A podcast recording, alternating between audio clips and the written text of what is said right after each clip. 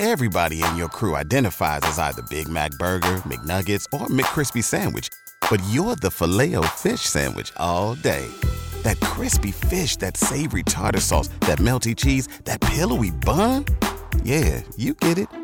Every time. And if you love the filet of fish, right now you can catch two of the classics you love for just $6. Limited time only. Price and participation may vary. Cannot be combined with any other offer. Single item at regular price. Ba da ba ba ba. A rivalidade volta à tona e ontem o Vasco voltou a vencer o Flamengo depois de quase cinco anos. É, tritela aqui no primeiro jornal, por favor, com os nossos repórteres. Deixa eu ver o Marco Figueiredo e também o Igor Calhão ao vivo. O Igor falou que não quer saber é, de esporte por enquanto, porque o Palmeiras dele né, perdeu de novo. 5 horas e 30 minutos. Você que está na Rádio Bandeirantes, fique agora com o pulo do gato.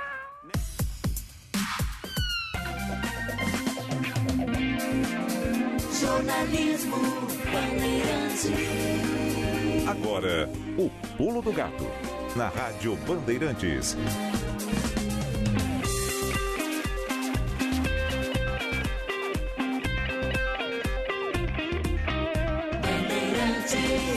Bandeirantes.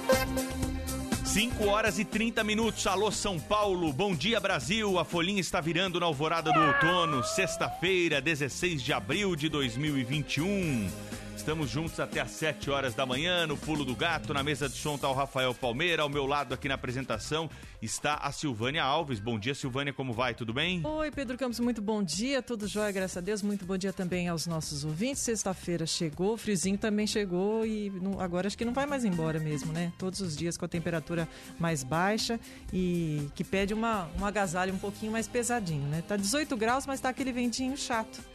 Hoje é um dia muito importante para a história do Grupo Bandeirantes de Comunicação, né? Marcado pelo falecimento do jornalista Vicente Leporassi, há 43 anos, no dia 16 de abril de 1978. Ele faleceu de edema pulmonar. Era um domingo, ele morreu em casa depois do jantar com os familiares e a morte dele entrou no ar no programa. Com a morte dele entrou no ar o programa que está aqui também há 42 anos e alguns dias, prestes a completar 43 anos, que é o Jornal da Bandeirantes Gente, do qual eu tenho imenso prazer de fazer parte há alguns anos. Dois dias depois da morte do Leporassi, então no dia 18 de abril de 1978, o Jornal da Bandeirantes Gente substituía o Trabuco. E como dizia o Zé Paulo, né, Silvânia? Foram necessários três para substituir um. Zé Paulo, Salomão e o Joemir Betti, que participava com os comentários do jornalismo econômico aqui na Rádio Bandeirantes naquele ano de 1978. A Silvânia separou aí um trechinho para a gente lembrar o, Leporassi, o gente, né? Isso, Vicente Leporassi, que nasceu em São Tomás de Aquino em 26 de janeiro de 1912, faleceu aqui em São Paulo. Ele que foi que era filho de imigrantes italianos e trabalhou até como ator.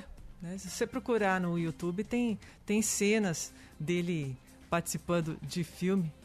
E nós separamos um pedacinho de um dos programas, inclusive com a abertura do, do tradicional O Trabuco, e os assuntos engraçados. A gente ouve ele falando, parece que a gente está vivendo ontem, né? Aqui, recente, porque os, os comentários continuam atuais. E ele não tinha papas na língua, né? Vamos ouvir um pedacinho?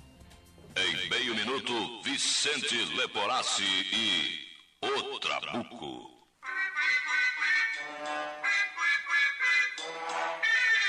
Seu Leporassi agora com Trabuco vai comentar as notícias dos jornais. Seu Leporassi agora com Trabuco vai dar um tiro nos assuntos nacionais. Vicente Leporassi e o Trabuco. Senhoras e senhores amigos da Bandeirantes, muito bom dia. Estamos iniciando o Trabuco, edição referente à sexta-feira, 14 de abril de 1978, quando apenas alguns dias nos separam da grande surpresa. Bom, de- já deixou de ser surpresa, porque agora a situação parece que foi definida por um prefe- ilustre prefeito municipal de uma cidade do interior paulista. Mas escuta uma coisa, fazendo apenas uma pergunta, uma pergunta de caráter eh, infantil. Não ficou dito muito antes que no dia 17, segunda-feira, a definição surgiria E o que é que autoriza alguém a se antecipar às decisões que só podem partir de uma pessoa que se chama presidente Ernesto Geisel? Por que esse negócio de querer inventar boato desse aqui? Porque eu garanto, porque ele falou comigo, porque eu falei com ele, porque não sei o quê, blá, blá, blá, coisa. Um prefeito do interior do estado de São Paulo, de uma cidade importante, que disse que recebeu um recado pelo telefone, mas não disse quem é que mandou o recado. Quer dizer que se, agora, abusando de um, de um, de um assunto, um assunto particular, eu telefonar para o prefeito da Franca, que é meu amigo, e dizer, olha, ô, ô Sandoval, você diz aí que o, o, o, o candidato para a sucessão do Paulo Egídio é o Alfredo Palermo, professor da faculdade da Franca. Quem está falando? É um amigo seu e desliga o telefone. E fica por isso, né? É engraçado. E o Vicente, como eu falei, trabalhou em vários filmes, Vicente Leporassi. Nos tempos da Vera Cruz, ele participou do Luar do Sertão, do Sai da Frente, do Mazarop, Carnaval em Lá Maior e muitos outros. E apresentou em 1955 o programa Grande Gincana Que Bom, ao lado da grande Clarice Amaral na TV Record. E aí em 62 entrou na Rádio Bandeirantes, onde lançou o Trabuco e o resto é história, né? É verdade, né? E quanta história aí não está passando na cabeça do nosso ouvinte aqui do Pulo do Gato de mais longa data, né? Lembrando aí dessa vinheta, lembrando é, do jeito né, de se expressar no ar aqui do nosso querido Vicente Leporassi, que é nome de rua aqui na zona sul da cidade de São Paulo, aqui na região do Brooklyn, tem a rua que leva o nome desse importante comunicador do rádio brasileiro e hoje nós lembramos com saudade aqui de todo o legado também deixado pelo Vicente Leporassi. Claro que mais tarde no Jornal da Bandeirantes Gente a gente vai falar mais sobre ele, sobre o Zé Paulo, sobre a história do jornal Gente e tudo que tem respeito a esse horário da programação aqui da Rádio Bandeirantes. A lua é nova hoje, vai mudar para crescente na próxima terça-feira, às 3 horas e 58 minutos. O sol vai nascer às 6 horas e 21 minutos, vai se pôr às 5 horas e 52 minutos, né?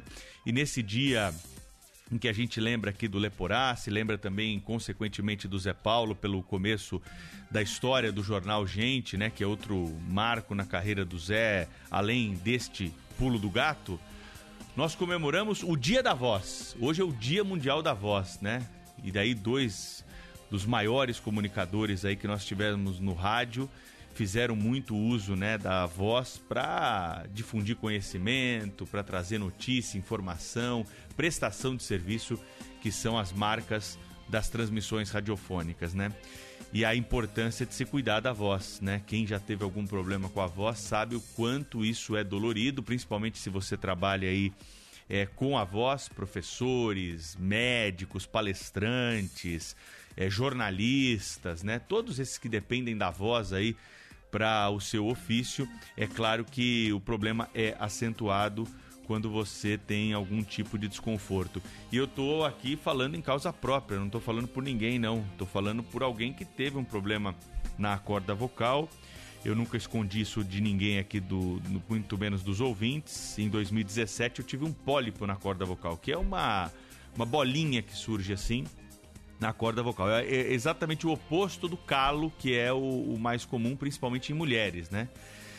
E, e aí, sob o comando do Dr. Domingos Hiroshi, que é um médico renomado aí da fonoaudiologia e também é, é, da otorrinolaringologia, ele é, me aconselhou a fazer uma cirurgia na corda vocal, que não é fácil, né? Você tem cirurgia, qualquer cirurgia, claro, qualquer procedimento cirúrgico requer ali uma precaução, mas nesse caso não havia outra alternativa, né? E aí eu decidi é, fazer a cirurgia, ganhando a confiança do médico. Felizmente deu tudo certo, minha voz voltou ao normal, sempre foi assim. E, e claro que o pós-cirúrgico foi até mais estressante do que o momento do ato da cirurgia. Porque no ato da cirurgia você está desacordado ali, com sedativos, é, na mão de profissionais que você confia. Felizmente, no meu caso, aí, com equipamentos é, dos mais modernos né, para esse tipo de procedimento. Agora, o pós-cirúrgico que foi difícil, né? Que é uma semana de boca fechada Você não pode nem vibrar a corda vocal.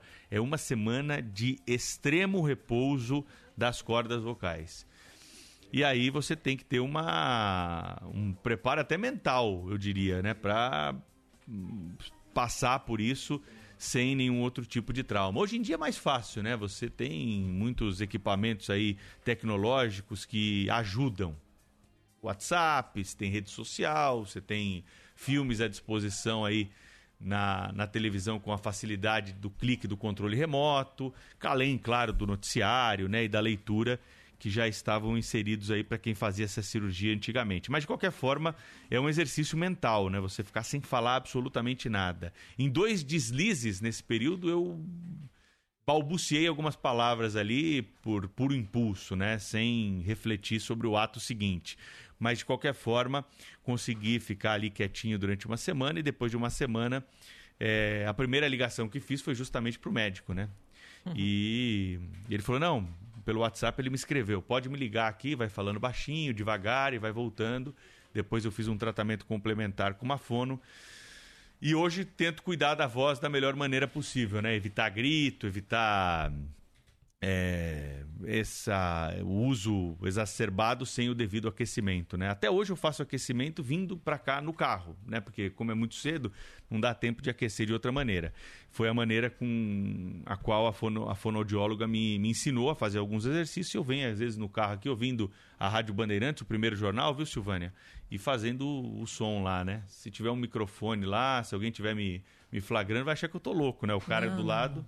Mas não é isso, não. É o aquecimento para chegar aqui com a voz aquecida já. A voz, exatamente como o nosso corpo, né? Não adianta você querer sair correndo por aí que nem um doido. Não, você tem que aquecer para poder fazer o exercício. Como a gente faz um exercício muito intenso da voz aqui no rádio, falando, né? Por muito tempo a voz precisa estar aquecida. Então, lembranças e dicas aqui do Dia Mundial da é. Voz, cuide da sua voz. E outra dica preciosa, né, Silvana? É essa aqui, hum. ó. Aguinha. Ah, sim, porque a voz também envelhece, né? Como todo o resto do corpo, a voz também envelhece. Então a gente precisa cuidar bastante. Quem trabalha com a voz, professores, né? Também que, que usam bastante, precisa saber cuidar. É... Pedro Campos, ouvintes, nós estamos recebendo várias mensagens já, já sobre o Vicente Leporassi, né? Ah, Não podia pô. deixar de ser. O Rodrigo Teles de Franca, aqui em Franca, o maior bairro da cidade, leva o nome do radialista. Também a lembrança do Elson. Aqui temos uma alameda e um grande bairro popular com o nome Vicente Leporassi. Ele pede um miado, então miado para o Elson. O ouvinte Marcelo Carnelos de Vilha Velha, Espírito Santo. Zé Paulo sempre dizia que Leporassi não teve em vida a dimensão de sua importância e popularidade, dada a comoção e homenagem dos paulistanos com a sua morte. Ironia do destino, o Zé Paulo, que tinha essa dimensão, conhecia sua importância e, ao falecer no ano passado, não teve a oportunidade de receber as merecidas homenagens. Mas ele teve também, sim, né, é, Marcelo? Claro que é, dois gigantes do rádio ele, ele completa aqui o Marcelo. E a gente vai sempre. Aqui a gente não esquece, a gente vai sempre lembrar dos dois e de tantos outros nomes que já trabalharam conosco. O Leporassi trabalhou em Franca, né? O Zé Paulo falava isso, né? Ele, ele tinha trabalhado numa rádio de Franca, né? Acho que por isso que ele ele tinha uma história com Franca, acho que por isso que ele, ele, ele tem um bairro lá. Eu me lembro do Zé Paulo comentando isso aqui, porque o Zé Paulo gostava muito de contar ele histórias pra gente. Ele começou na rádio, Aí. a carreira artística em 41, na Rádio Clube Hertz de Franca, ah, onde ele, então ele foi, foi criado lá. Foi criado em Franca, isso. então é isso, é isso. Depois que ele foi para passou pela Marique Veiga, no Rio de Janeiro, Cruzeiro do Sul na Record. Sexta-feira, assim, né, Silvânia? Depois do Gente, o Zé Paulo gostava de sentar naquele sofazinho que tem ali na, na ida pro, pro banheiro, onde tem o café ali, aqui no corredor aqui é, da rádio. máquina de café. E ele sentava ele e o Salomão ali, e eles gostavam de pegar a gente para contar, contar, essas histórias, histórias, né? Exatamente. Então Boas ele ficava lembranças. ali tomando o um cafezinho, você às vezes trazia ali o, é. o adoçante, né? Ficava Isso, ali também é. ouvindo ali no lado. Eu me lembro com, é. com saudade até dessas conversas. Claro. E a gente às vezes tinha que fechar matéria. Eu nem apresentava o gente aqui, eu era repórter da rádio, tinha que fechar matéria. O chefe estava lá cobrando alguma coisa, ah, tem que entrar no ar com isso aqui. Mas o Zé tava ali num papo tão gostoso, eu não queria sair de lá nunca mais, sabe? Ele, e numa dessas conversas a gente falava sobre o Leporassi, né? E ele falava: não, vocês, a gente precisa passar essas histórias aqui para um dia vocês passarem também para as futuras gerações. E, e ele contava é, é, essas histórias e eu me lembrei, agora que o ouvinte falou de Franca, eu lembrei que o Zé Paulo tinha dito que o que o Lepor... A gente estava falando sobre os jornalistas que vêm do interior para São Paulo. Ele estava falando do Fiore e tal. Ele falava, eu sou um jornalista de São Paulo, Porque grandes nomes do rádio vieram do interior das rádios do interior para trabalhar na Bandeirantes. Ele, e o Zé falava isso. E ele mencionou que o Trabuco tinha vindo então de Franca, no interior de São É. Paulo. O Eugênio Elias, de Cajuru, lembra que São Tomás de Aquino também nasceu o grande locutor esportivo Pedro Luiz, outro grande nome da história do rádio, daqui da Bandeirantes também, né, Eugênio? E o Zé Paulo, ele até brincava com ela, mas eu preciso ir, né? É. Tem coisa para ver. O que, que você tem mais importante de que ficar ouvindo as nossas histórias aqui, né? Ele brincava. Olha, tem uma mensagem também gravada bonitinha. Vamos ouvir? Bom dia, Rádio Bandeirantes. Andréia Santos aqui, do Capão Redondo, Zona Sul de São Paulo. É uma grande nostalgia ouvir a voz do Vicente Leporassi, embora não tenha sido da minha geração, porque eu nasci em 1992, nos anos 90. Mas ah, eu sempre ouvi o Zé Paulo de Andrade no rádio falando da história do Vicente Leporassi e sempre considerei o Zé Paulo também como o segundo Vicente Leporassi do rádio brasileiro. Tal qual Vicente Leporassi, Zé Paulo também deixou um legado muito grande. Um forte abraço. Forte Tá abraço, hein? certo. Obrigado pela mensagem aí. Muito legal receber esse carinho e essas lembranças dos nossos ouvintes, Silvânia. Só um complemento, esse trecho que eu peguei do Vicente Leporassi eh, foi apresentado domingo agora no programa Memória, com o jornalista Milton Parron, que contou justamente a história do, do, do Leporassi, tá? Andréa Santos de Capão Redondo, lembra que telemarketing trabalha com a voz. E como trabalha, né, Andréa? Boa, boa lembrança. Falamos durante seis horas direto todos os dias. É isso. Então, um abraço também ao pessoal do telemarketing, que também tem que cuidar bastante da voz. Bom, por conta de todas essas lembranças, essas histórias, que às vezes são importantes também, né? Diante do, do noticiário que a gente tem aí. É claro que não esquecemos da Amanda Sampaio, né, Rafael Palmeira, que está aqui conosco para te ajudar aí, você que está saindo de casa aí e sempre aguarda a informação da Amanda para sair agasalhado ou levar o guarda-chuva. A Amanda vai contar como é que fica essa sexta-feira. Fala, Amanda. Esta sexta-feira segue com tempo firme na metade leste do estado de São Paulo. Na capital, a temperatura sobe com relação aos últimos dias e a máxima chega aos 27 graus sem chuva. Só há previsão para algumas pancadas isoladas no fim do dia em áreas do centro-oeste paulista, inclusive entre Franca, Ribeirão Preto e Votuporanga. Amanda Sampaio, da Clima Tempo.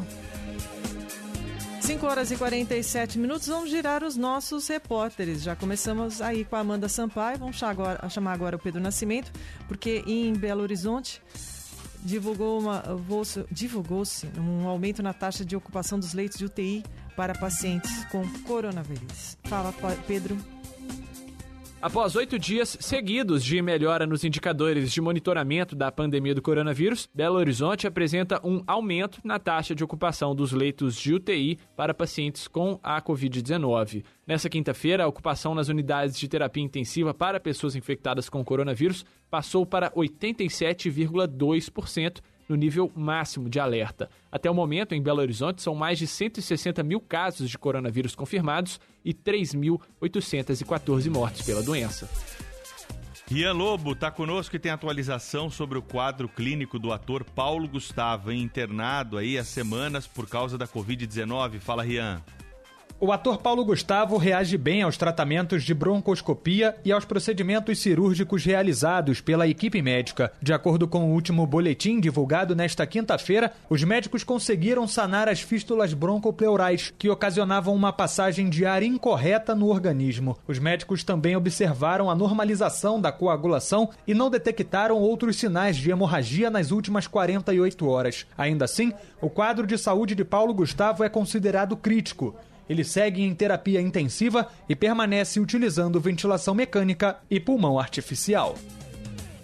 5 e 48 no Espírito Santo começa a vacinação de profissionais da educação das redes públicas e privadas. Carol Polese.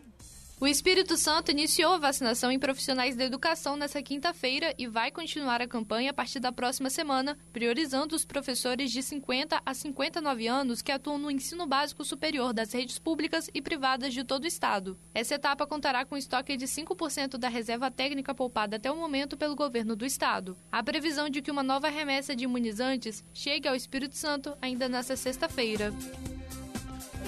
O repórter Alex Ferreira, lá de Manaus, tem informação sobre a troca do superintendente da Polícia Federal no Amazonas. Fala, Alex. Leandro Almada da Costa é o novo superintendente da Polícia Federal no Amazonas, no lugar do delegado Alexandre Saraiva. A informação foi dada nessa quinta-feira pela instituição. A mudança ocorre após Alexandre pedir uma investigação contra o ministro do Meio Ambiente, Ricardo Salles, e o senador por Roraima, Telmário Mota, por suspeita de dificultarem ações do órgão contra o desmatamento. Além do Amazonas, a Polícia Federal também fez mudanças nas chefias das superintendências regionais nos estados de Santa Catarina, Roraima, São Paulo e Bahia. Agora 5,50. Em Curitiba, a taxa de letalidade entre os idosos diminui, mas os números crescem entre os adultos. Fernanda Shows. A taxa de letalidade da Covid-19 em Curitiba caiu entre os idosos, mas aumentou na faixa etária entre 20 e 60 anos. Essa mudança de cenário pode ser um reflexo da campanha de vacinação contra o coronavírus, que prioriza nas fases iniciais a população mais velha e mais exposta à contaminação. Em 2021, em pouco mais de três meses, o número de óbitos entre jovens e adultos já supera todos os registrados no ano passado. Agora são 5 horas e 50 minutos. Tem uma mensagem importante do ouvinte, ouvinte falando da rodovia Fernão Dias. Vamos lá? Bom dia, Silvânia. Bom dia, Pedro Campos. Sou Ana Paula de Guarulhos. É, eu tô na Fernão Dias, uh, no sentido São Paulo, aqui perto da região de Guarulhos. E na faixa lateral, é, tem já a polícia militar, eles colocaram fogo e o trânsito já está ficando grande. É, quem puder uh, tá vindo e pegar a pista do meio é melhor porque tá, tá andando. A polícia está no local e tem acho que alguém da CT tentando ajudar ali a apagar aquele fogo. E a gente não sabe quem colocou. Uh, então, para as pessoas evitarem a, a, faixa lateral da Fernão Dias, no sentido de São Paulo, ali perto de. quase na. já na saída para Dutra, em Guarulhos. Bom dia. Bom dia, obrigado pela mensagem aí, a nosso ouvinte, avisando você que passa pela Fernão Dias, hein? Tem fogo em parte da pista aí. Cuidado ao passar por esse local aí na chegada a Guarulhos. São 5 horas e 51 minutos. O repórter Igor Calian tem informação sobre a chegada do kit intubação. É o principal problema da pandemia hoje no Brasil, hein? A falta de medicamentos, a falta da estrutura para quem está em unidade de terapia intensiva. Bom dia para você, Igor Calian. Oi, Pedro Campos, Silvânia. Boa sexta-feira para todo mundo. A sexta-feira começa com uma notícia importante, porque chegou ao Brasil na noite dessa quinta-feira um avião trazendo 2 milhões e 300 mil kits para intubação, ou seja, kits que vão ser usados aí nos pacientes com Covid-19. A gente vem falando sobre a situação crítica aqui no estado de São Paulo, principalmente na capital paulista, onde, de acordo com o governador João Dória, pode faltar kit já nos próximos dias, inclusive em algumas é, unidades, alguns hospitais já há relatos de falta de kit para intubação. O governo de São Paulo, inclusive, criou um protocolo aí com substituição de medicamentos para que as pessoas não acordassem durante a intubação. Mas fato é, em alguns locais já não dá para receber novos pacientes. Esses kits que chegaram, eles foram adquiridos pela, é, é, pela iniciativa privada. Um grupo de empresas se reuniu e aí adquiriram todos esses kits. Mais kits vão chegar. Essa é apenas a primeira remessa, reforçando 2 milhões e 300 mil kits. Essa iniciativa privada adquiriu cerca de 3 milhões e 400 mil kits que devem chegar ao Brasil até o final do mês. Obrigado ao repórter Igor Calian, que volta aqui no Pulo do Gato da Rádio Bandeirantes. São 5 horas e 53 minutos. Atenção com a hora. Paulistão 2021.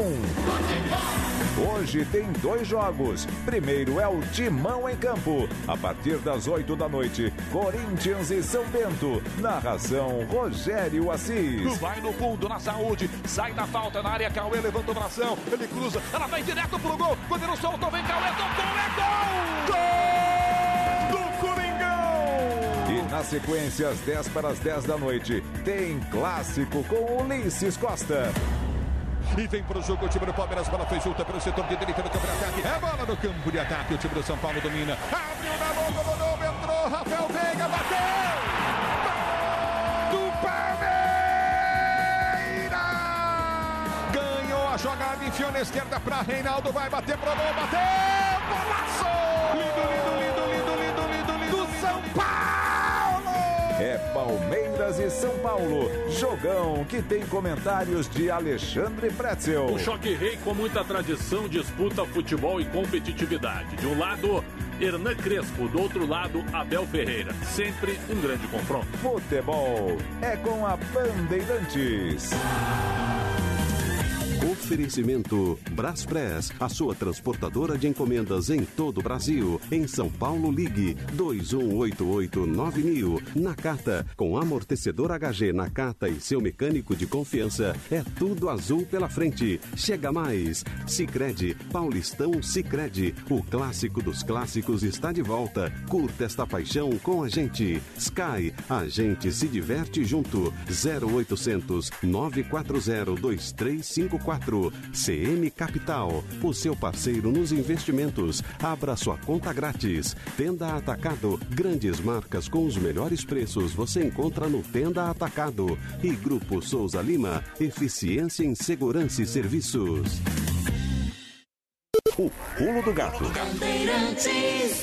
Só uma rápida pincelada no esporte. Ontem o Red Bull Bragantino venceu a Inter de Limeira por 2 a 0 e também a outra notícia impactante de ontem foi a saída de Renato Gaúcho do Grêmio. Daqui a pouquinho a gente vai falar sobre isso com o Vinícius Bueno aqui no Pulo do Gato. Tem muitos alôs chegando. A gente começa com o pedido da Fátima Bragante. A família Bragante é ouvinte assíduo há muitos anos de toda a programação da Rádio Bandeirantes. E ela pede o anúncio da comemoração dos 14 anos do filho Enzo na data de hoje, 16 de abril. Ele sempre pergunta se o nome dele será dito no rádio, fica muito ansioso e feliz. Então, um beijão pro Enzo. É, recebendo aí os abraços e beijos do pai, Flávio, da mãe Fátima e da irmã Giovana. Também o Fábio de Araras. Ouço o Pulo do Gato desde a minha infância, com meu já falecido pai, mas não parei. 35 anos.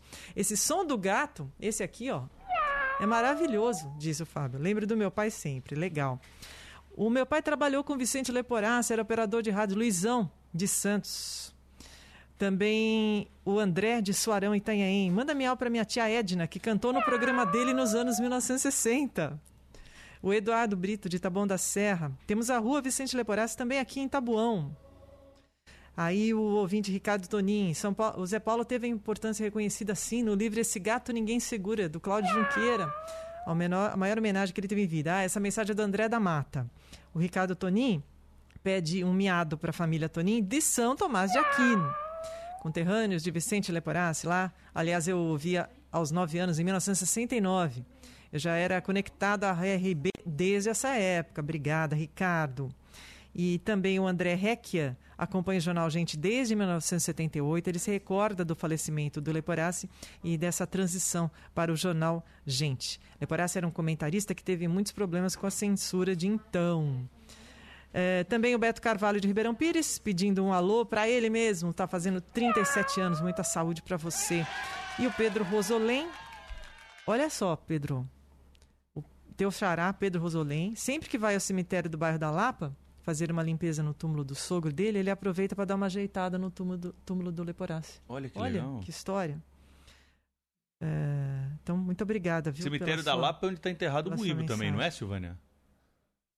É, É, é. Cemitério da Lapa. Isso mesmo. Muíbo César Cury, outro É. nome importantíssimo desse microfone aqui também. Muito legal. E continua É. mandando as mensagens. A gente gosta de receber essas mensagens, essas lembranças todas e também algumas curiosidades. São 5h58.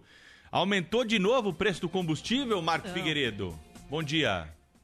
Fala Pedro, bom dia para você, Silvânia, bom dia aos amigos ligados aqui no Pulo do Gato. Pois é, aumentou de novo pela sétima vez só no ano de 2021, aumento no litro da gasolina e o sexto aumento no litro do diesel. O anúncio foi anunciado, o anúncio foi feito ontem pela Petrobras e já passa a valer a partir de hoje nas refinarias.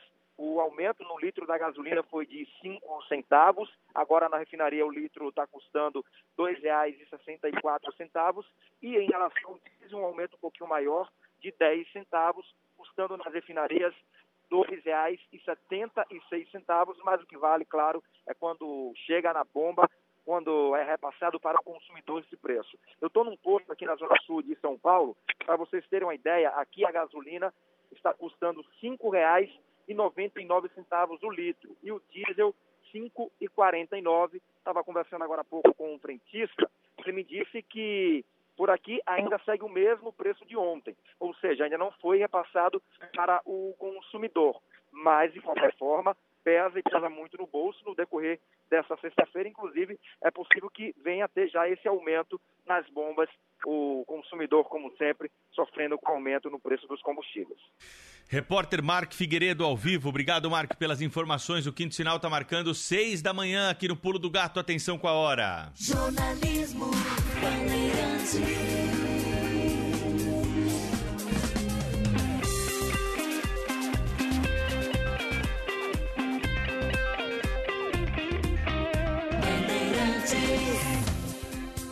Hoje é sexta-feira, 16 de abril de 2021. Esse aqui é o Pulo do Gato da Rádio Bandeirantes. A partir de agora, ao vivo também, para você que está nos acompanhando com imagem, hein?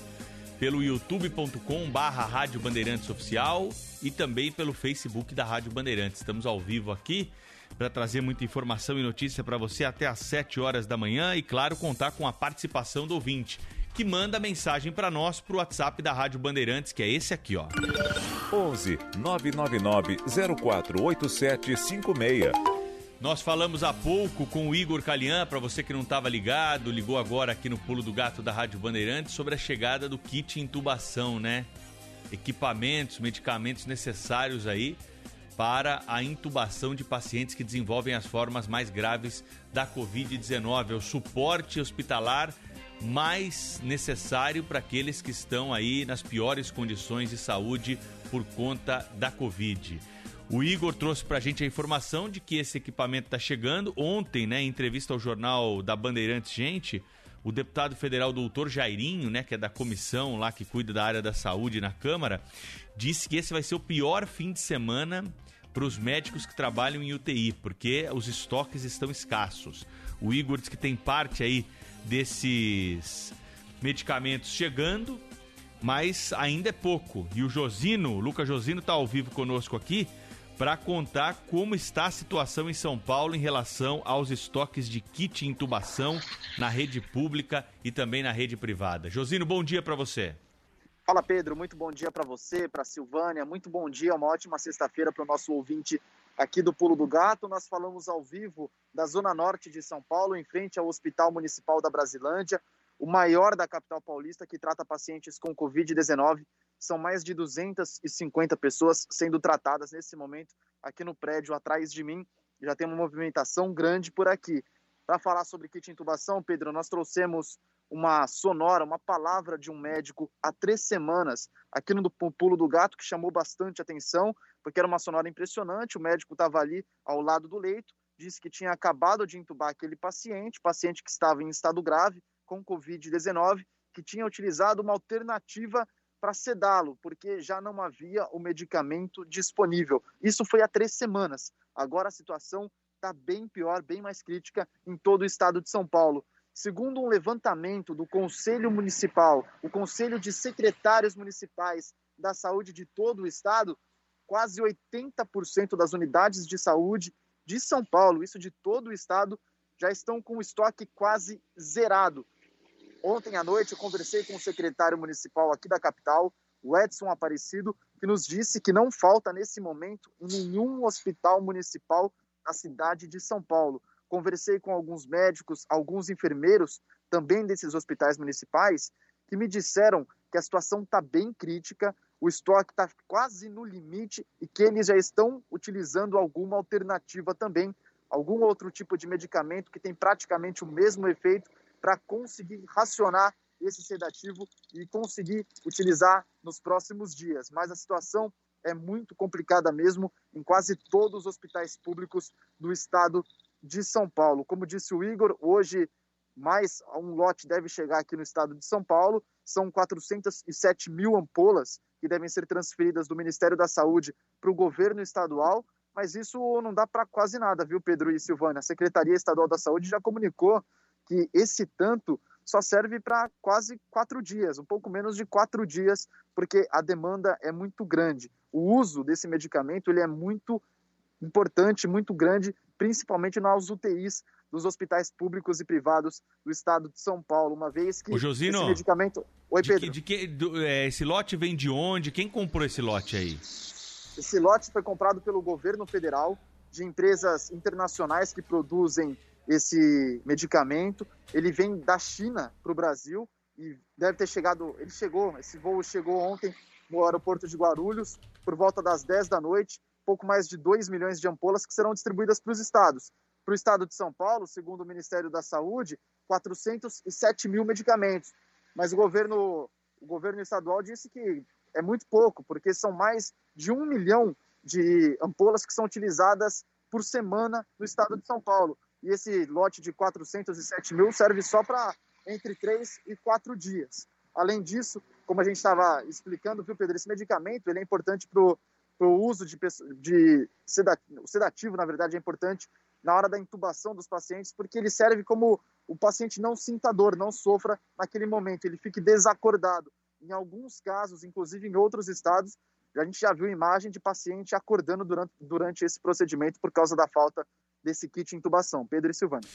É muito preocupante essa situação, né? Muito importante, né, que a gente tenha aí o restabelecimento desses estoques aí e vamos a continuar acompanhando. O repórter Lucas Josino está diariamente, né, ligado nesses assuntos que estão aí diretamente é, relacionados à pandemia do coronavírus, tanto na saúde pública quanto na saúde privada, porque é um problema que também atinge os hospitais particulares, hein? Não é só uma questão do estoque da rede pública. Josino vai voltar ao longo da programação aqui da Rádio Bandeirantes. Obrigado por enquanto, Lucas Josino, repórter aqui da Rádio Bandeirantes. São 6 horas e 6 minutos, Silvânia. Enquanto isso, o Ministério da Saúde vai encaminhar aos estados esse carregamento com kits de intubação importados, né? Então não é só em São, para São Paulo.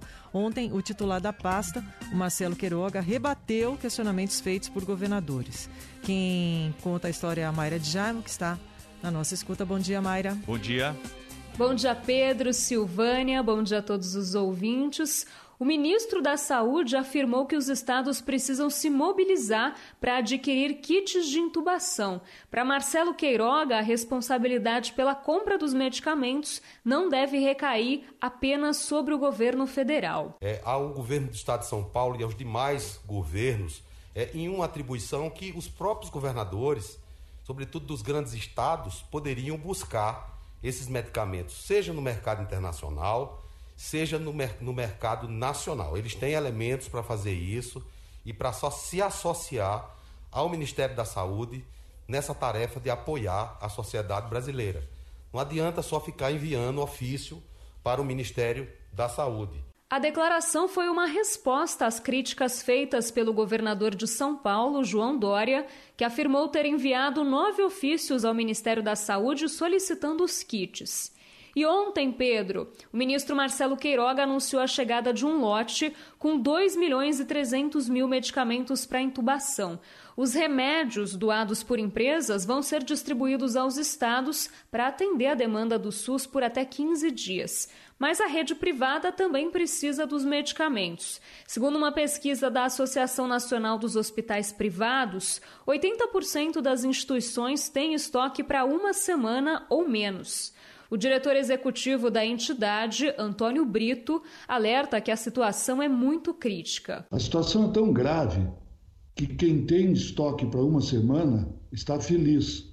O que a gente procura é, acima de tudo, enfrentar situações que são as, as gravíssimas. Quais são? É, hospitais que, tendo UTIs quase lotadas, não têm estoque para mais do que dois ou três dias. Como alternativa, os hospitais privados tentam importar os remédios da Índia, que é o único país capaz de atender a demanda brasileira. Só que o prazo para esses medicamentos chegarem é entre 20 e 30 dias. Por outro lado, a taxa de ocupação dos leitos nos hospitais particulares vem diminuindo. Ainda de acordo com a pesquisa da ANAP, o índice geral caiu de 98% para 85% nas últimas duas semanas. No Hospital Sírio-Libanês, em São Paulo, inclusive, já foi possível retomar cirurgias eletivas. A taxa geral de ocupação dos leitos, que chegou a 95%, caiu para 83% em duas semanas. Mas a maior redução foi nas enfermarias enfermarias, porque as UTIs ainda estão cheias. Segundo o gerente de práticas médicas do Sírio Libanês, Felipe Duarte, isso já era esperado. É esperado isso, isso a gente vive desde o começo da pandemia, né, sabendo que o tempo de internação aumentou, que reduz aí a minha capacidade, entre aspas, de acomodar paciente naquele mesmo número de leitos que eu tinha antigamente, né? E muito disso se deve à complexidade desses pacientes. E a pesquisa da Associação Nacional de Hospitais Particulares contou com a participação de 71 instituições espalhadas pelas cinco regiões do país. Pedro. É, obrigado, Mayra de Jaime. Vamos acompanhar de perto aí, trazer informações, tomara que melhores ao longo desse dia, dessa sexta-feira aí, sobre o kit intubação. 6 e 10, Silvânia. Tem mensagem de ouvinte às 6 e 10.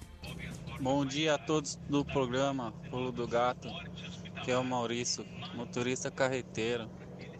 Vai informar aí é, trânsito aqui na chegada de Imbu das Artes.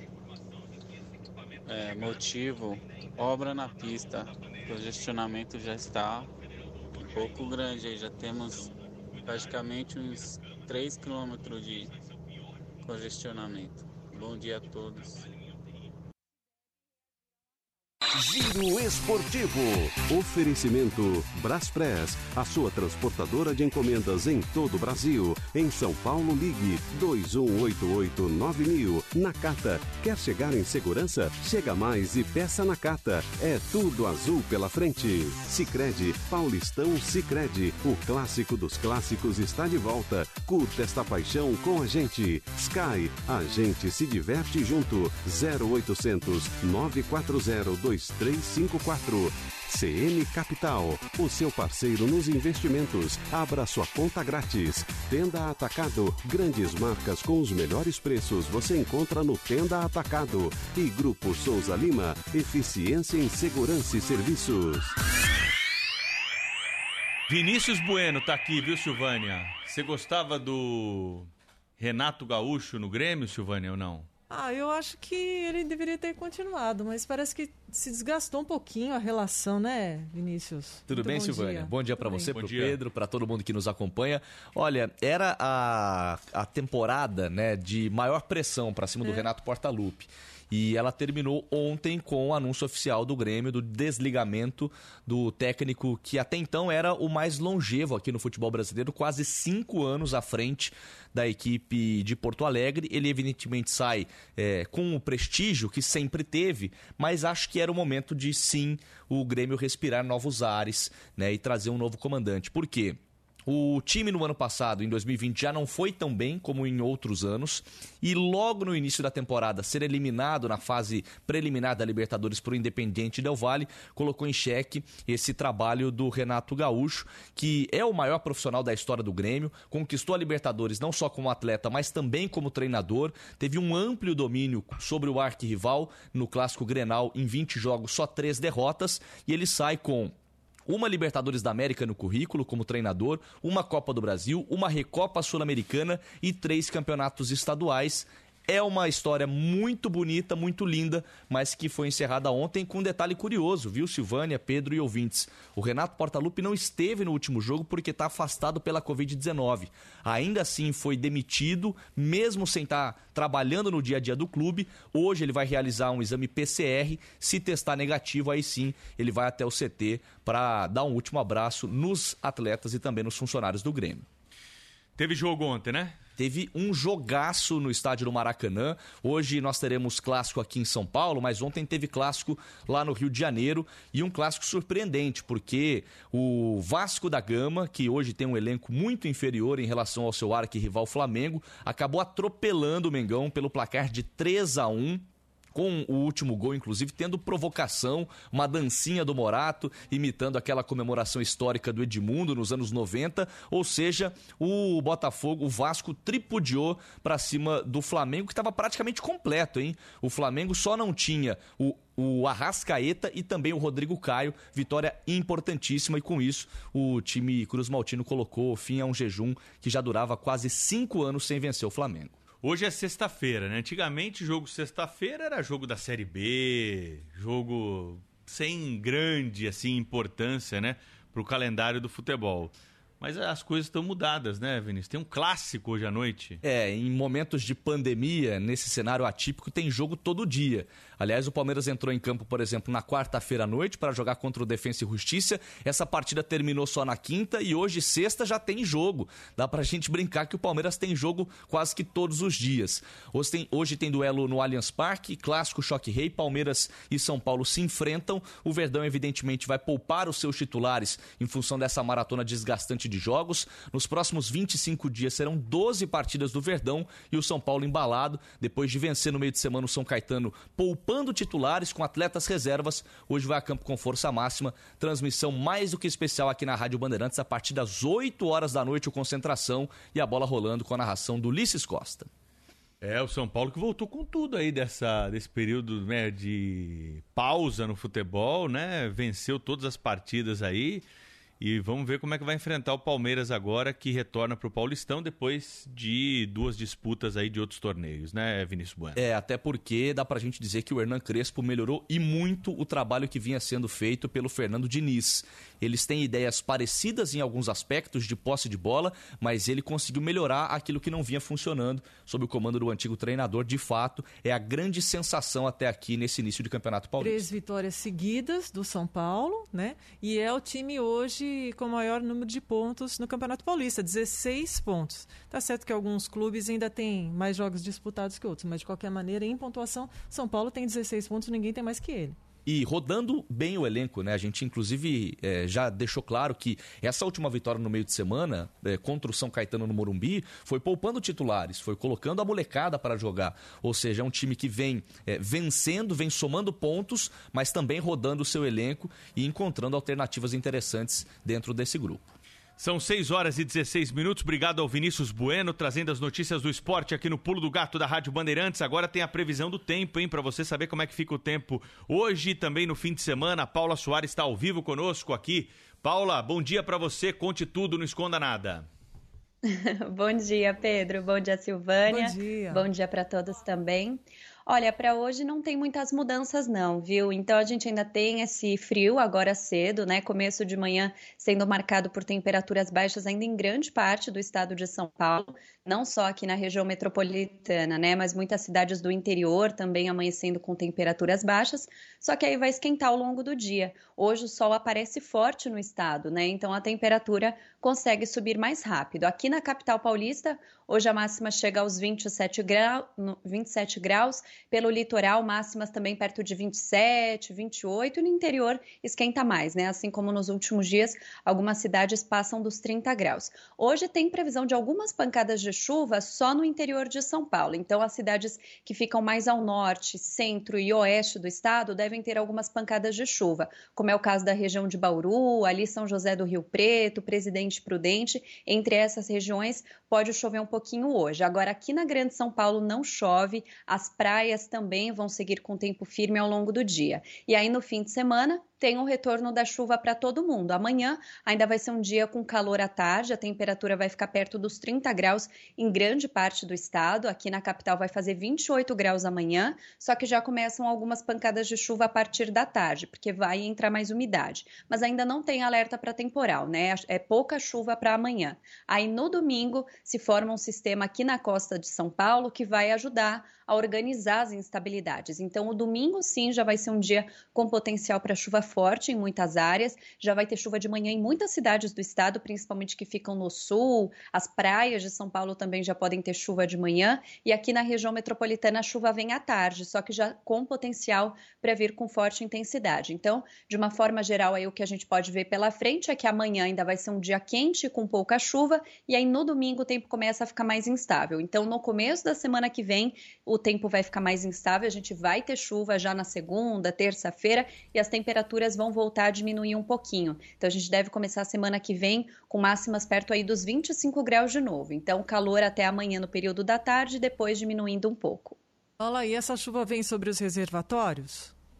Vem a chuva do domingo e da segunda, terça-feira, né, do domingo em diante, já cai nessas regiões. Esse sistema ele vai se formar bem na costa de São Paulo e ele organiza as instabilidades entre São Paulo, Rio de Janeiro e Minas Gerais. Então cai também nessa região aí de captação, né, que a gente precisa que chova. Então tem chuva sim, ainda não é um volume assim excepcional, né? Nessa época do ano já não chove tanto assim, mas tem condição para temporal, para uma chuva mais forte sim, Silvânia.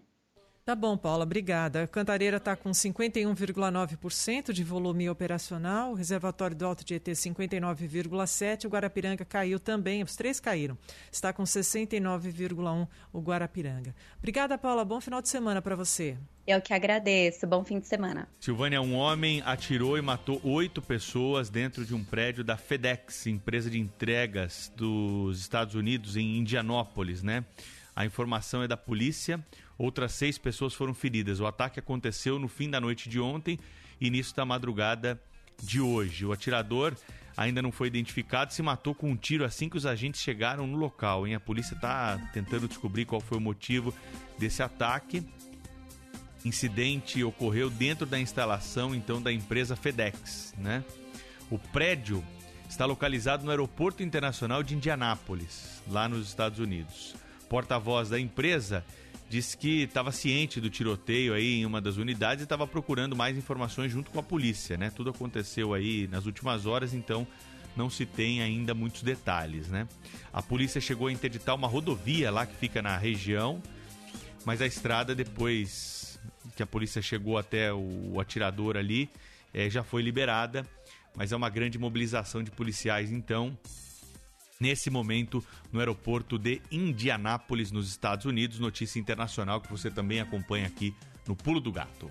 6 e 21 a Prefeitura de São Paulo anunciou ontem que, a partir de segunda-feira, dia 19, começa a vacinação do grupo prioritário formado por trabalhadores dos serviços da área de saúde com 47, 48 e 49 anos. Esse público-alvo é de cerca de 40 mil pessoas. Nós temos os números atualizados do vacinômetro aqui do estado, 8.591.854 vacinados. Completada a segunda dose, 2.646.356 pessoas. Daqui a pouquinho, às sete da manhã, você já sabe, aqui na programação da Rádio Bandeirantes, tem o Jornal Primeira Hora, hein? Um dos destaques do Primeira Hora, claro, é a decisão do Supremo de rejeitar o recurso da Procuradoria-Geral da República, que buscava reverter as condenações, anulações das condenações do ex-presidente Lula impostas pela Justiça do Paraná. Oito ministros votaram pela rejeição do recurso e três pela aceitação. E rejeitado o recurso, as anulações das condenações serão mantidas e Lula permanece elegível. Ou seja, resumindo para você aqui o que o Primeira Hora vai mostrar daqui a pouquinho. O ministro Edson Fachin inaugurou esta decisão. A Justiça Federal de Curitiba não era competente, não tinha o poder de investigar esses casos relacionados ao triplex do Guarujá, sítio de Atibaia, Instituto Lula, tudo aquilo que está relacionado ao ex-presidente Lula, porque isso deveria correr ou pela Justiça de São Paulo ou por Brasília. Não se sabe ainda qual é a justiça que vai ficar responsável por esses casos. Dessa forma, Lula não foi absolvido, mas os processos dele foram anulados por falta de competência do foro adequado. Os juízes Sérgio Moro e Gabriela Hartz não poderiam ter tomado as decisões que tomaram com isso. Todos os processos estão anulados por decisão da Suprema Corte Brasileira. Já já os detalhes em primeira hora. Agora são 6 e 23. Atenção com a hora, 6 horas e 23 minutos. Rádio Bandeirantes. Aqui você se informa. Bandeirantes. As oficinas Caltabiano Maquilate se enquadram dentro de serviços essenciais, portanto permanecerão abertas. As oficinas Caltabiano Maquilate possuem estrutura completa, serviços de revisões e manutenções, box de serviços rápidos, funilaria, pintura, acessórios, atendimento de companhias de seguro, venda de pneus, baterias, peças genuínas e muito mais. Nas oficinas Caltabiano Maquilate você encontra a segurança e qualidade que o seu veículo merece. Siga o Grupo Caltabiano Maquilate nas mídias sociais e saiba mais. No trânsito, sua responsabilidade salva vidas. Sempre se reinventando, evoluindo para transportar melhor. Produtos farmacêuticos, e-commerce, fluvial, internacional. E pela Aeropress. Braspress, a sua transportadora de encomendas em todo o Brasil e Mercosul. O pulo do gato. 6 horas e 24 minutos. As sete cidades do ABC enviaram um ofício ao governo de São Paulo solicitando que a região avance para a fase laranja do plano de flexibilização. Assim como as, todas as regiões do estado, os municípios estão na etapa vermelha. Caso haja mudança, bares, restaurantes, shoppings e comércios de rua poderão abrir, mas em horários reduzidos. O presidente do consórcio do ABC, Paulo Serra, afirma que a taxa de ocupação dos leitos de UTI da região está em 79%, o que permite esse avanço da fase. Nós alcançamos uma redução nos últimos 15 dias de 32% no número de internações, em especial eh, de UTI, e chegamos hoje a 79% de taxa de ocupação, com uma tendência de queda já consolidada. Outra justificativa para o avanço para a fase laranja é que a região do ABC tem cerca de 50 leitos de UTI por 100 mil habitantes. O número é superior à média do estado de São Paulo, de 31 leitos de UTI por 100 mil habitantes. O secretário estadual de Desenvolvimento Regional destaca ainda que está sendo analisado se a reclassificação do estado voltará a ser regionalizada. Marco Vignoli ressalta que, apesar da queda no número de internações nos últimos dias, é necessário ter cautela nessa flexibilização. Vem melhorando os indicadores ah, em todo o território do estado de São Paulo, com algumas ressalvas, como Presidente Prudente, como a região de Araçatuba, como a região de Barretos, nós devemos ter, e o Centro de Contingência analisa dessa forma, ah, uma medida condizente com uma melhora, mas com muita cautela ainda uh, em torno da alta ocupação de leitos de UTI. As taxas de ocupação dos leitos de UTI estão em 78,7% na Grande São Paulo e 83% no estado. Nesta sexta-feira, o governo paulista vai anunciar a reclassificação do plano de flexibilização do estado. Aqui são 25.063 internados. São 6 horas e 26 minutos. Informação ao vivo com a repórter Maju Arruda Leite. É oxigênio, o tema da pauta da Maju, que chega conosco aqui no Pulo do Gato. Muito bom dia, Maju. Oi, Pedro. Um bom dia a você, a Silvânia, a todos os ouvintes aqui do Pulo do Gato. Pois é, a Prefeitura de São Paulo entregou apenas uma usina para a produção de oxigênio das sete que foram prometidas até o dia 15 de abril, até esta quinta-feira, ontem. É a única instalação a ser entregue até agora foi no Hospital Municipal Capela do Socorro, na Zona Sul, na quarta-feira da semana passada. O objetivo desses equipamentos, né, Pedro, é garantir a distribuição de oxigênio em hospitais municipais, hospitais dia e também em unidades de pronto atendimento. A gente lembra que no início de março, 10 pacientes precisaram ser transferidos ali, pacientes em estado grave, transferidos com urgência da UPA Hermelino Matarazzo por falta de oxigênio. Então, a instalação dessas máquinas, na, a próxima será ali na UPA Jabaquara, na próxima segunda-feira, também aqui na zona sul da capital. O motivo desse atraso, segundo o secretário municipal da Saúde, é que a entrega das outras cinco está dependendo ali da finalização de um suporte de concreto para dar eh, suporte a esses equipamentos. Então, segundo o secretário municipal de Saúde, Edson Aparecido, essas unidades serão entregues ao longo da semana que vem. As outras cinco usinas, essa primeira etapa, já estão produzidas e nós eh, estamos terminando essa semana a infraestrutura que precisa cada uma delas, uma infraestrutura eh, básica aí de, de, de, de concreto para poder suportar a instalação de cada uma delas. Outras 12 unidades serão instaladas até o dia 30 de abril em hospitais dias aqui na cidade de São Paulo. Ao todo, Pedro, serão aí mini 19 mini usinas de oxigênio aqui na cidade de São Paulo para produzir aí 9 mil metros cúbicos de oxigênio diariamente, o que equivale a 900 cilindros. Então, esse volume é suficiente para abastecer aí 807 leitos, sendo 596 de enfermaria e 211 de UTI. Esses equipamentos custarão 9 milhões e meio de reais aos cofres públicos, mas como essas usinas serão permanentes, isso vai permitir aí uma economia de 250 mil reais por mês para a produção de oxigênio aqui na cidade de São Paulo. Pedro. Aí, informação e apuração importante da repórter Maju Arruda Leite, né, a respeito daquilo que é o mais necessário dentro dos hospitais nesse momento, porque você sabe, a Covid-19 desenvolve formas graves da doença, principalmente no sistema respiratório, né?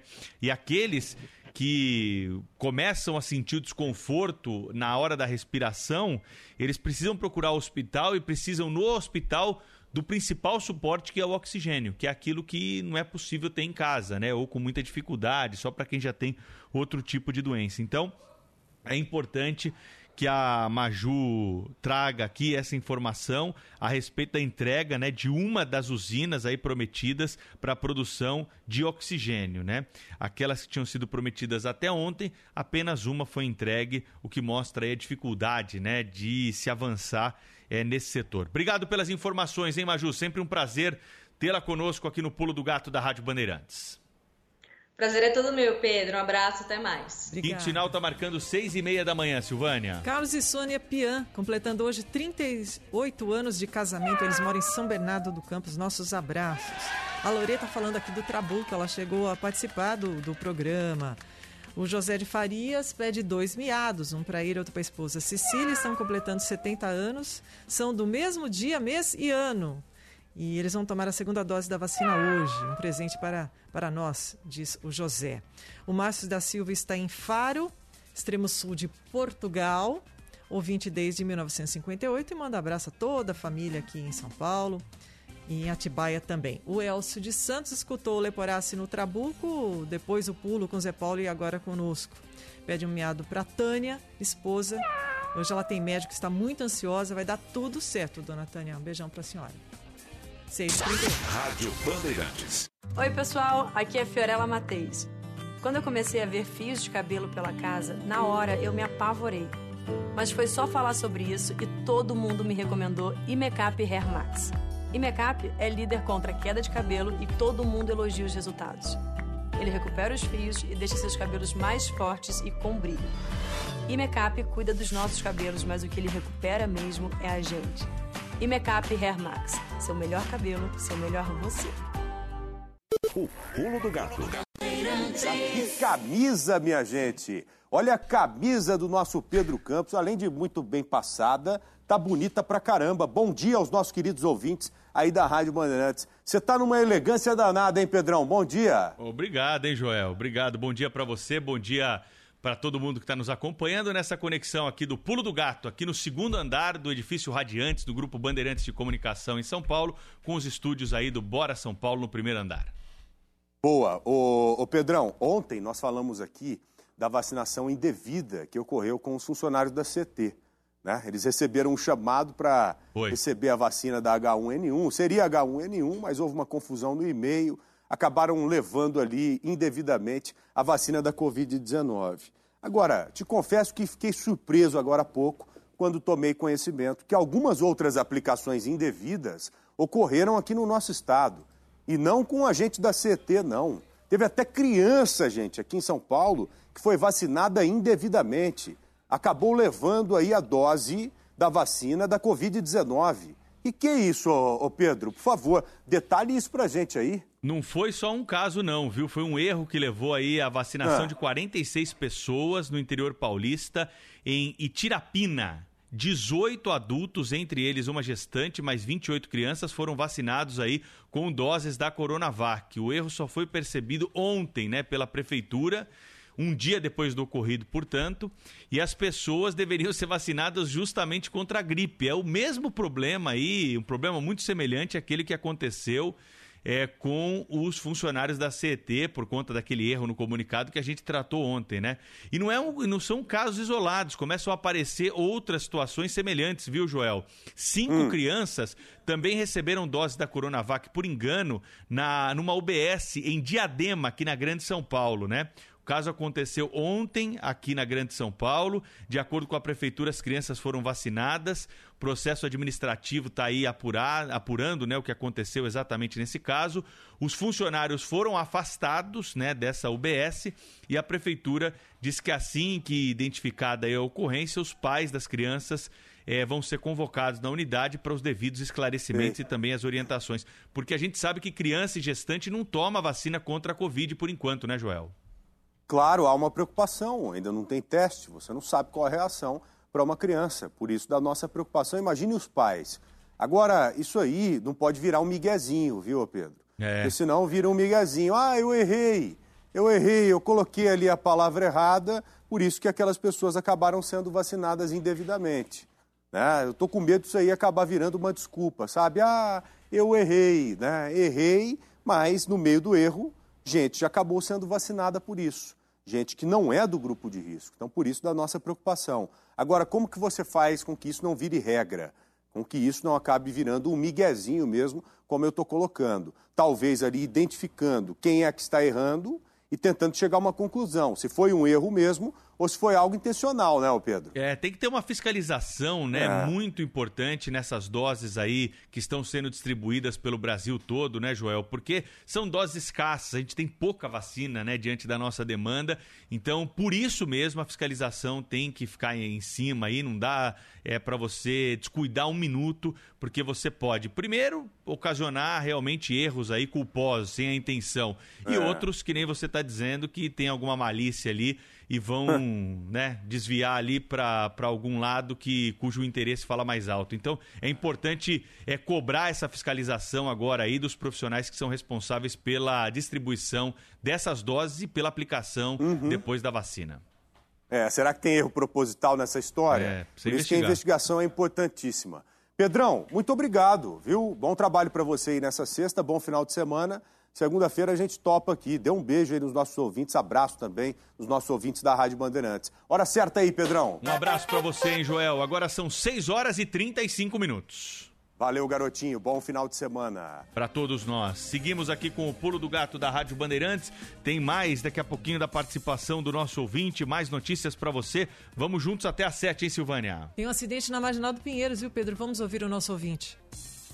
Bom dia, Silvânia. Bom dia, Pedro Campos é Nilson de São Paulo, para informar que na Marginal Pinheiro, sentido Interlagos, aqui na altura do Jockey, acidente. Já está parando todo o trânsito aqui, ok? Bom final de semana a todos, um abraço. 6h36, obrigado, hein? 6h36, atenção com a hora, hein? Bandeirantes. Para fortalecer a alfabetização, o governo federal, por meio do Ministério da Educação, trouxe para o país o Grafogame, um aplicativo para celulares, tablets e computadores para os alunos praticarem em família atividades educativas e muito divertidas e os professores utilizarem nas aulas. Conheça o Grafogame em alfabetização.mec.gov.br e baixe gratuitamente nas lojas virtuais. Ministério da Educação, Governo Federal, Pátria Amada Brasil. O dia a dia na Braspress é tudo azul, com segurança, rapidez e qualidade. No Brasil de leste a oeste, norte a sul, tem sempre um caminhão azul Braspress na sua cidade. Tarifa na medida e pronto atendimento. Informações em real time com precisão. E pela Aeropress sua encomenda vai de avião. Braspress, a sua transportadora de encomendas em todo o Brasil. Braspress. O pulo do gato. 6 horas e 37 minutos. A gente falou há pouco aí sobre reclassificação. Hoje, o governo do estado de São Paulo decide como fica né, a vida em todo o estado de São Paulo. Meio-dia 45 tem a coletiva. Repórter Marcela Terra tem mais informações aí sobre isso, sobre a movimentação de prefeituras aí e também pedidos que estão chegando ao Palácio dos Bandeirantes. Não é, Marcela? Bom dia para você. Telefone 1, telefone.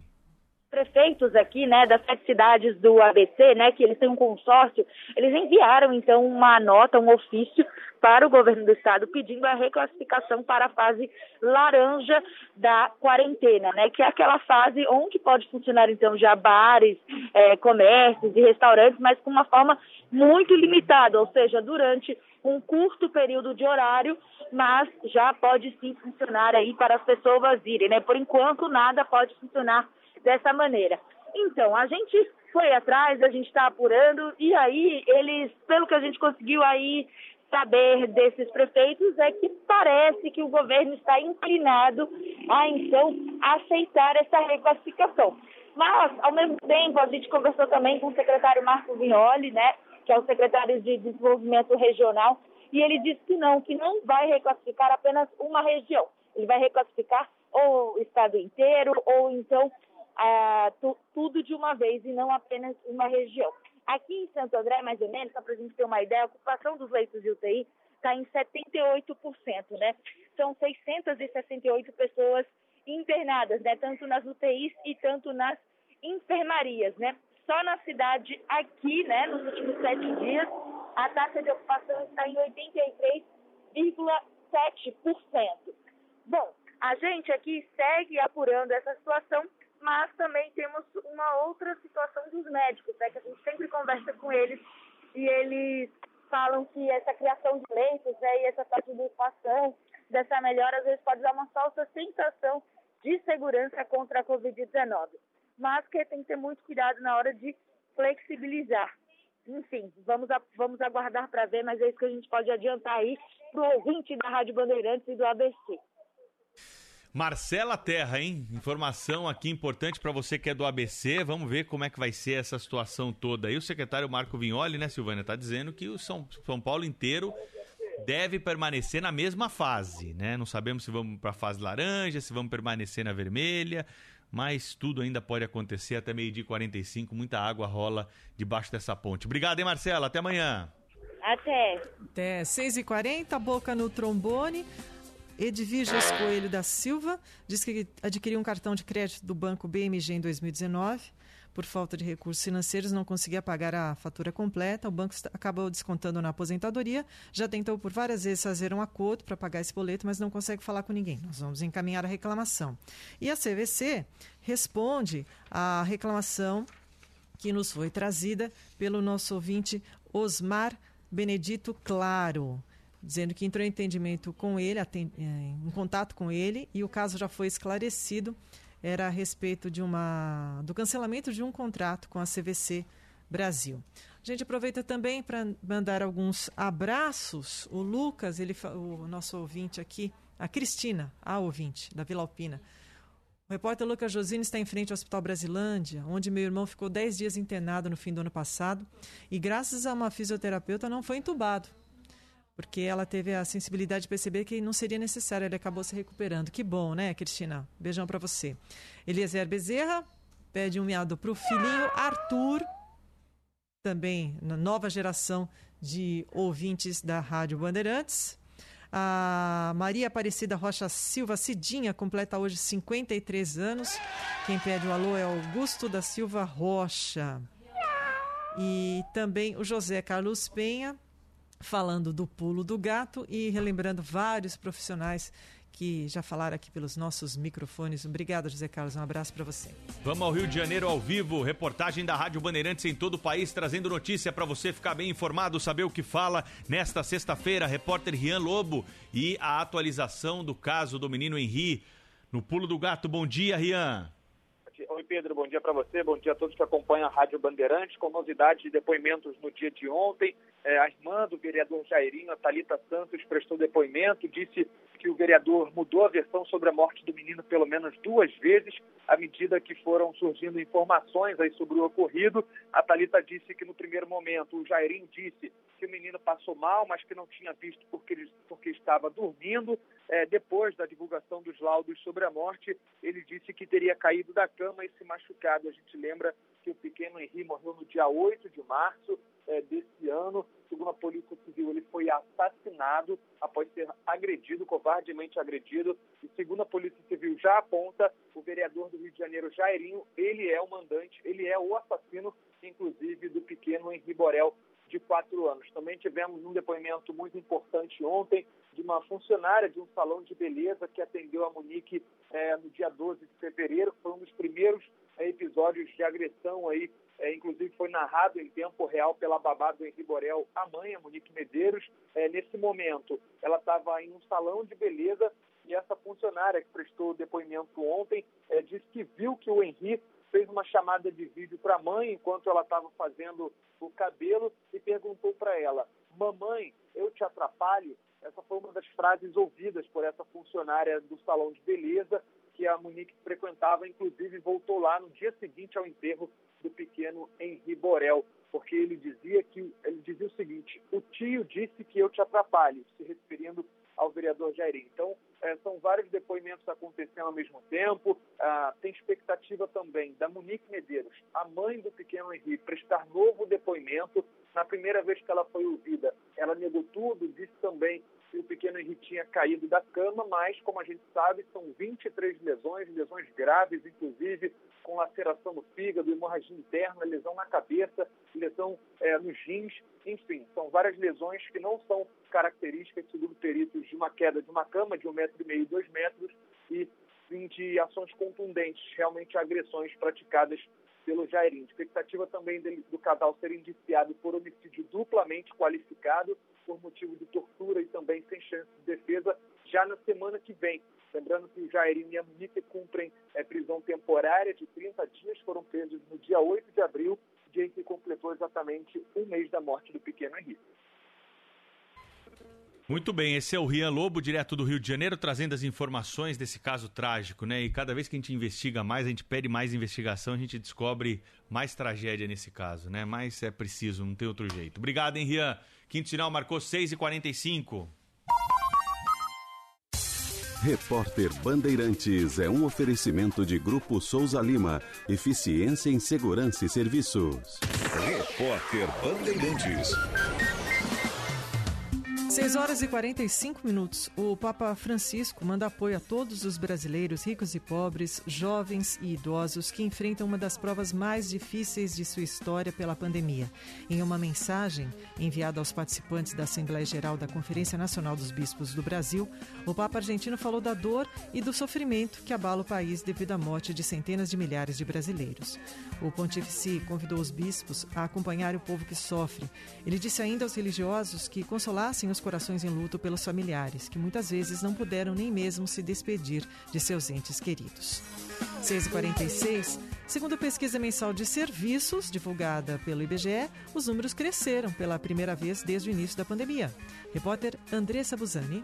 O volume de serviços no Brasil cresceu 3,7% em fevereiro em relação a janeiro, superando pela primeira vez o nível pré-pandemia. Essa é a nona taxa positiva seguida. Já na comparação com fevereiro do ano passado, houve uma queda de 2%. No acumulado dos últimos 12 meses, o recuo foi de 8,6%, o resultado negativo mais intenso da série histórica iniciada em dezembro de 2012. Os números são da pesquisa mensal de serviços divulgada pelo IBGE nesta quinta-feira. O maior impacto veio dos transportes, serviços auxiliares aos transportes e correio, com alta de 4,4%.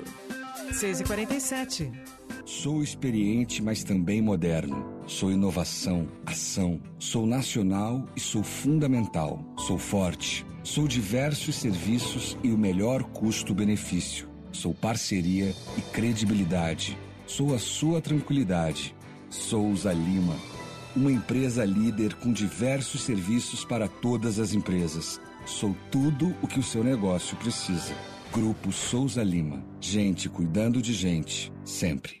Você gosta de assistir TV? E se você tivesse acesso a muitos filmes, séries, esportes, notícias, tudo para você escolher? Com o Sky pré-pago é assim. Você compra o equipamento e ele é seu para sempre. Aí é só ir recarregando. É pré-pago. E o melhor é que tem recargas a partir de 14,90. Só 14,90. Ligue agora sem compromisso. 0800 940 2354. A ligação é gratuita. Sky 0800 940 2354. 0800 940 2354. Comunicado de recall. A General Motors do Brasil, visando resguardar a segurança e a satisfação de seus consumidores, convoca os proprietários dos veículos Chevrolet Tracker modelos 2020 a 2022, chassi números LB 900009 a NB 100146, produzidos de 25 de outubro de 2019 a 8 de abril de 2021 a entrar em contato de imediato com a rede Chevrolet para agendar a instalação de uma proteção no isolador acústico próximo à região inferior da coluna B. O serviço é necessário, pois em caso de colisão, onde o acionamento dos pretensionadores abdominais dos cintos de segurança dianteiros é esperado, constatou-se a possibilidade de fagulhas decorrentes de seu funcionamento normal atingirem um isolador acústico do carpete, com possibilidade de princípio de incêndio na região inferior da coluna B podendo resultar em danos materiais, lesões físicas graves ou até mesmo fatais ao motorista e aos ocupantes do veículo. O serviço consiste na instalação de uma proteção no isolador acústico do carpete. O agendamento é imediato e o início de atendimento se dará a partir do dia 22 de abril de 2021. O reparo será realizado de forma gratuita e o tempo estimado para sua execução é de até 1 hora e 30 minutos verifique se o seu veículo está envolvido na central de relacionamento Chevrolet, através do 0800 702 4200 ou no site www.chevrolet.com.br barra serviços barra recalls e use estes canais em caso de dúvidas ou quanto ao agendamento do serviço. Consulte em www.chevrolet.com.br barra localizar traço concessionária a concessionária da rede Chevrolet de sua preferência e agende seu serviço. Repórter Bandeirantes. Rede Bandeirantes de Rádio. O Pulo do Gato. Esse é o Pulo do Gato da Rádio Bandeirantes. Você nos acompanha em AM 840 FM 90.9 pelo aplicativo Band Rádios no site radiobandeirantes.com.br, também pelo youtube.com/barra Rádio Bandeirantes Oficial e no Facebook da Rádio Bandeirantes. Não tem desculpa para não acompanhar o programa e participar conosco, saber as informações do dia, inclusive o que a polícia está fazendo por aí. O Capitão Luiz está ao vivo conosco aqui da Polícia Militar de São Paulo para falar sobre as ocorrências das últimas horas. E tem ocorrência importante chegando aqui com o capitão Luiz. Teve ação de bandidos aí, a polícia revidando a ação de criminosos. Foi no interior do estado, capitão Luiz. Bom dia. Bom dia, Pedro. Bom dia, Silvânia. Bom dia, Bom dia a todos. Vamos passar aos ouvintes aí algumas ocorrências que aconteceram essa noite, madrugada, na cidade de São Paulo. Eu vou iniciar aqui contigo, Pedro, na cidade de Ademar é, um Renault Logan, um veículo que ele era roubado. Esse veículo aí, ele foi observado as viaturas, feito um acompanhamento. Esse veículo foi abordado pelos policiais militares. O, esse indivíduo saiu do veículo, aí tentou entrar em luta corporal com os policiais militares, utilizaram de técnicas não letais, retiraram da mão dele um simulacro, uma arma de brinquedo, e ele era foragido da justiça, já ainda tinha nove anos a cumprir por homicídio. Foi levado ao PS para que fosse medicado pelas pequenas escoriações e depois apresentado ao delegado de plantão. Já no Jardim Varginha, vários criminosos aí arrebentaram a porta de um supermercado, entraram nesse mercado, ele tinha um caixa eletrônico dentro, eles colocaram explosivos, explodiram esse caixa eletrônico, a polícia militar chegou com as rádio patrulha, viaturas do choque, BAEP, esses indivíduos fugiram, a gente conseguiu deter um e ainda estamos tentando verificar os outros indivíduos no local, Jardim Varginha, sendo intensificado o patrulhamento. E por fim, é, na marginal do Tietê, próximo ao bairro do Tucuruvi, um Ford K passou pelo projeto Radar, os radares que verificam os carros que eles é, têm emplacamento e, e, são procurados por furto ou roubo. Esse carro ele era um carro roubado, as viaturas começaram o acompanhamento para que esse veículo parasse, ele não parou. Marginal Tietê, Via Dutra, foi parado apenas na Fernão Dias.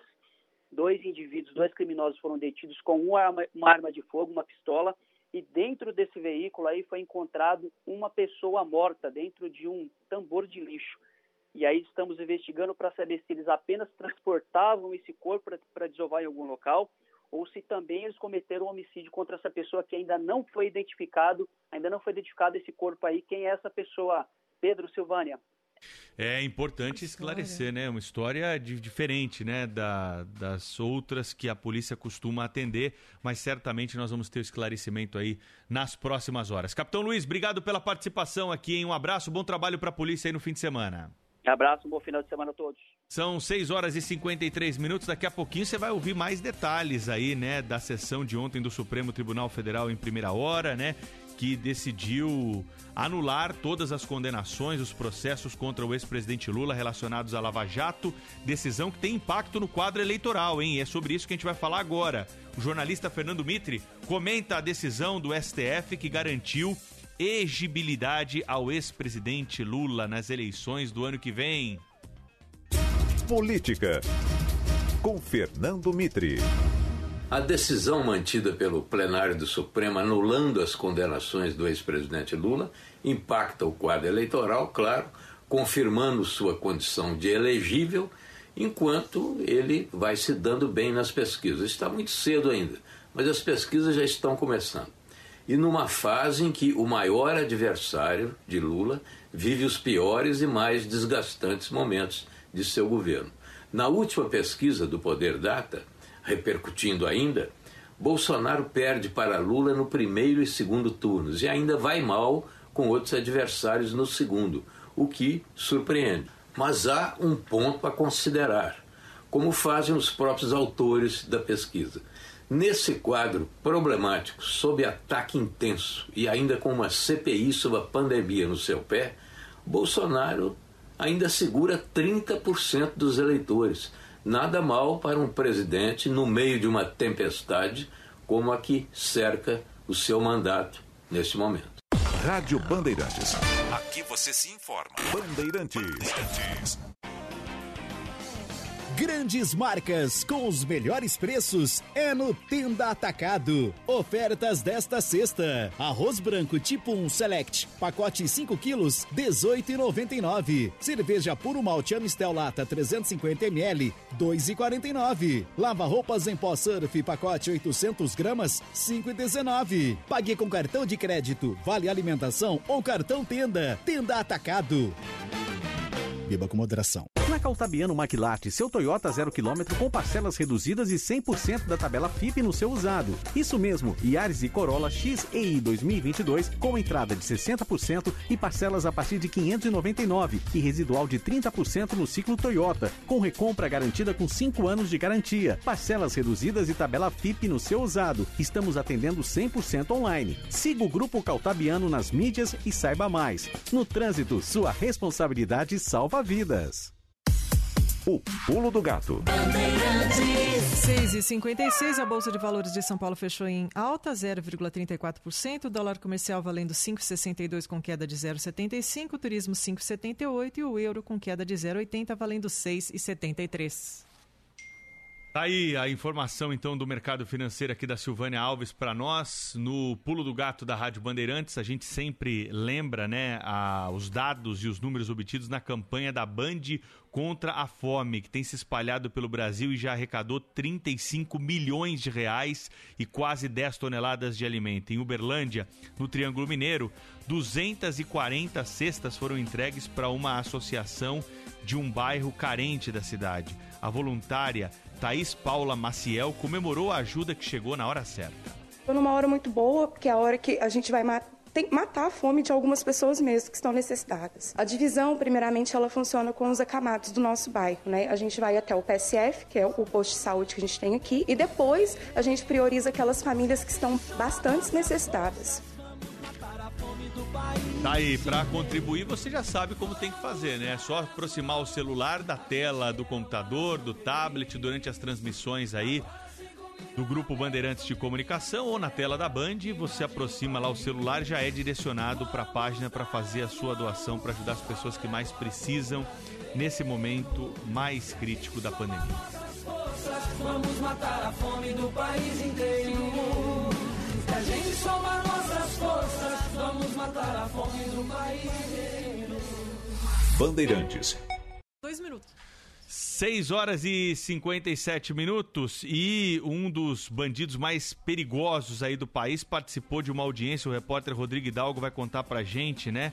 Como que foi a reaparição de Marcola, Marcos Williams Erbas Camacho, diante de um juiz numa ação em que ele é, comendar, ele é acusado de encomendar a morte de um promotor de justiça. Fala, Rodrigo. Líder do PCC nega ter montado plano para assassinar autoridades em São Paulo. A transferência da liderança do PCC para presídios federais trouxe alívio por um lado, mas preocupação por outro para as autoridades de segurança pública. A remoção impede que eles se comuniquem no planejamento de crimes, mas acende um alerta para quem investiga o crime organizado. Ameaçado de morte, o promotor de justiça Lincoln Gaquia precisa de escolta policial diária. Toda vez que houver envolvimento uh, de integrantes de crime organizado, com planos ou atentado de mortes de agentes públicos, sejam autoridades, policiais, agentes penitenciários, nós vamos pedir a remoção desses presos para a federal. Segundo Daí então, Rodrigo Hidalgo trazendo para a gente o destaque, né, é, desse, dessa audiência em que a Band, o jornalismo da Band teve acesso, que mostra então a atuação e o poderio do crime organizado, né? O Pulo do Gato está terminando aqui hoje, volta na amanhã, às 5h30 da manhã com a Silvânia Alves, na segunda-feira também às 5h30. E eu lembro para você, em segunda-feira é aniversário do Roberto Carlos. O Pulo do Gato vai ter, claro, uma edição especial. Nós vamos botar o ouvinte para participar com a gente, vamos relembrar as canções do rei. 80 anos do maior nome da música brasileira, sem sombra de dúvida. E essa audiência toda, que é de uma geração, de várias gerações que acompanharam a carreira do Roberto, certamente os ouvintes vão lembrar histórias, vão lembrar músicas, vão lembrar canções que marcaram a vida de todos. O rádio também proporciona isso, essa emoção toda, e é isso que a gente quer trazer um pouco na segunda-feira. Silvânia, bom fim de semana, bom pulo do gato amanhã e até segunda. Nada. Obrigada, Pedro. Bom dia a você e eu volto então amanhã às 5 e meia da manhã sábado. Aguardo você. Tchau, gente. Obrigada. Fiquem com Deus. E um abraço a todos os ouvintes aqui que mandaram mensagem. Não deu tempo para registrar todo mundo. Tchau, tchau.